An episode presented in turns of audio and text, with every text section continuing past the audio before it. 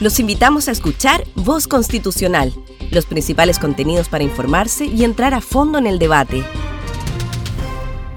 Fuerzas Armadas y de Orden y Seguridad Pública en la nueva Constitución. En Chile existe consenso en la necesidad de contar con Fuerzas Armadas y de Orden y Seguridad Pública para la existencia de la democracia, considerando que su deber va más allá de solo respetar el orden constitucional, sino que además tiene como misión garantizarlo. En un Estado de Derecho, los poderes del Estado y los órganos que ejercen funciones de control, de peso y contrapesos, así como sus funciones esenciales, deben estar reguladas en su texto constitucional, de manera que sirvan como marco y control para el ejercicio del poder de las autoridades. Es por esto que los redactores de la nueva Constitución tendrán que dar cuenta de cómo la sociedad delegará en el Estado el uso legítimo de la fuerza, las características de las instituciones que serán las responsables tanto de la seguridad interna como externa, cuáles serán los controles de dichas instituciones y, finalmente, los fundamentos de la legitimidad de su acción. Todo esto fundado en los principios democráticos que garanticen los derechos fundamentales de las personas. La Constitución y sus definiciones respecto a las Fuerzas Armadas de orden y seguridad pública. El primer capítulo de nuestra Constitución Política dispone el deber del Estado de resguardar la seguridad nacional.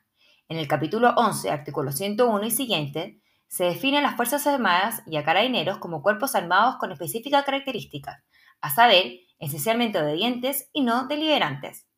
En el mismo artículo se establece que las fuerzas dependientes de los ministerios encargados de la Defensa Nacional y de la Seguridad Pública son además profesionales, jerarquizadas y disciplinadas.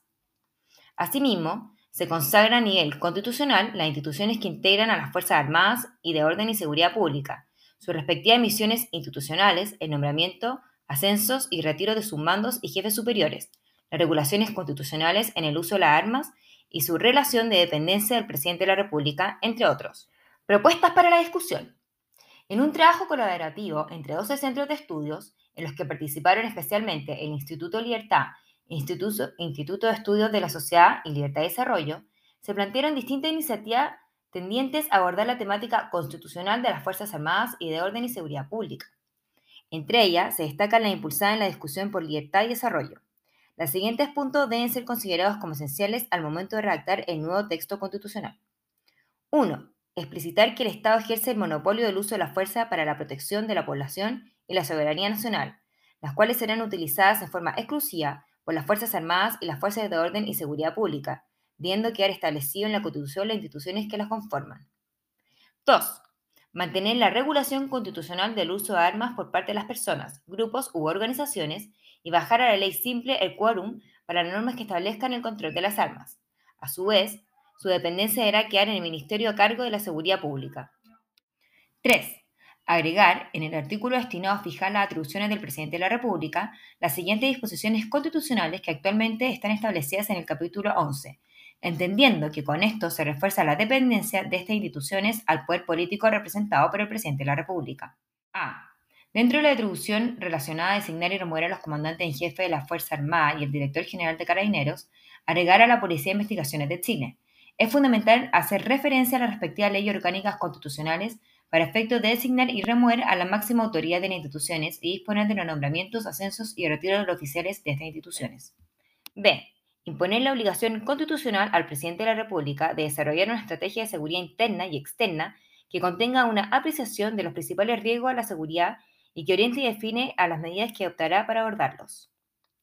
C. Sustituir la referencia a la seguridad nacional y asociar esta función con la estrategia de seguridad externa e interna que deberá formular cada presidente al iniciar su mandato.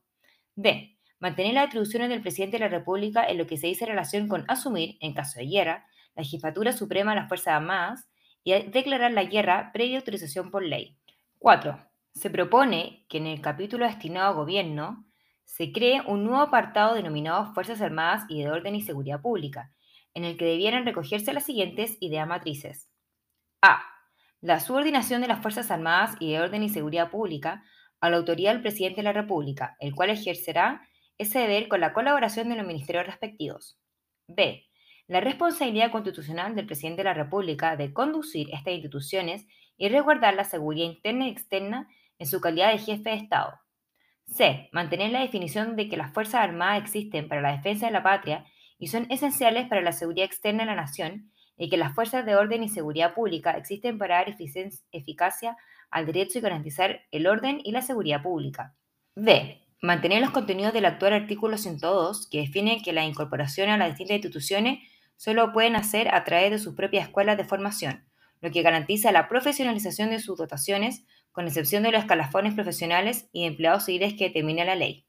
E. Se propone considerar en el texto constitucional que las Fuerzas Armadas y de Orden y Seguridad Pública puedan contribuir al mantenimiento y promoción de la paz y la seguridad internacional en conformidad a la Constitución y a las leyes.